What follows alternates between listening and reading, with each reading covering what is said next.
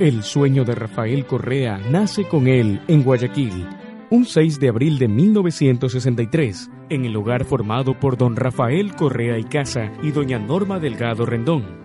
Yo sueño un Ecuador sin miseria, un Ecuador sin migración, un Ecuador sin niños en la calle. Patria, tierra sagrada. Ven a la presentación del libro sobre la biografía del presidente de la República, Rafael Correa Delgado. Contaremos con la presencia del autor Virgilio Rodríguez.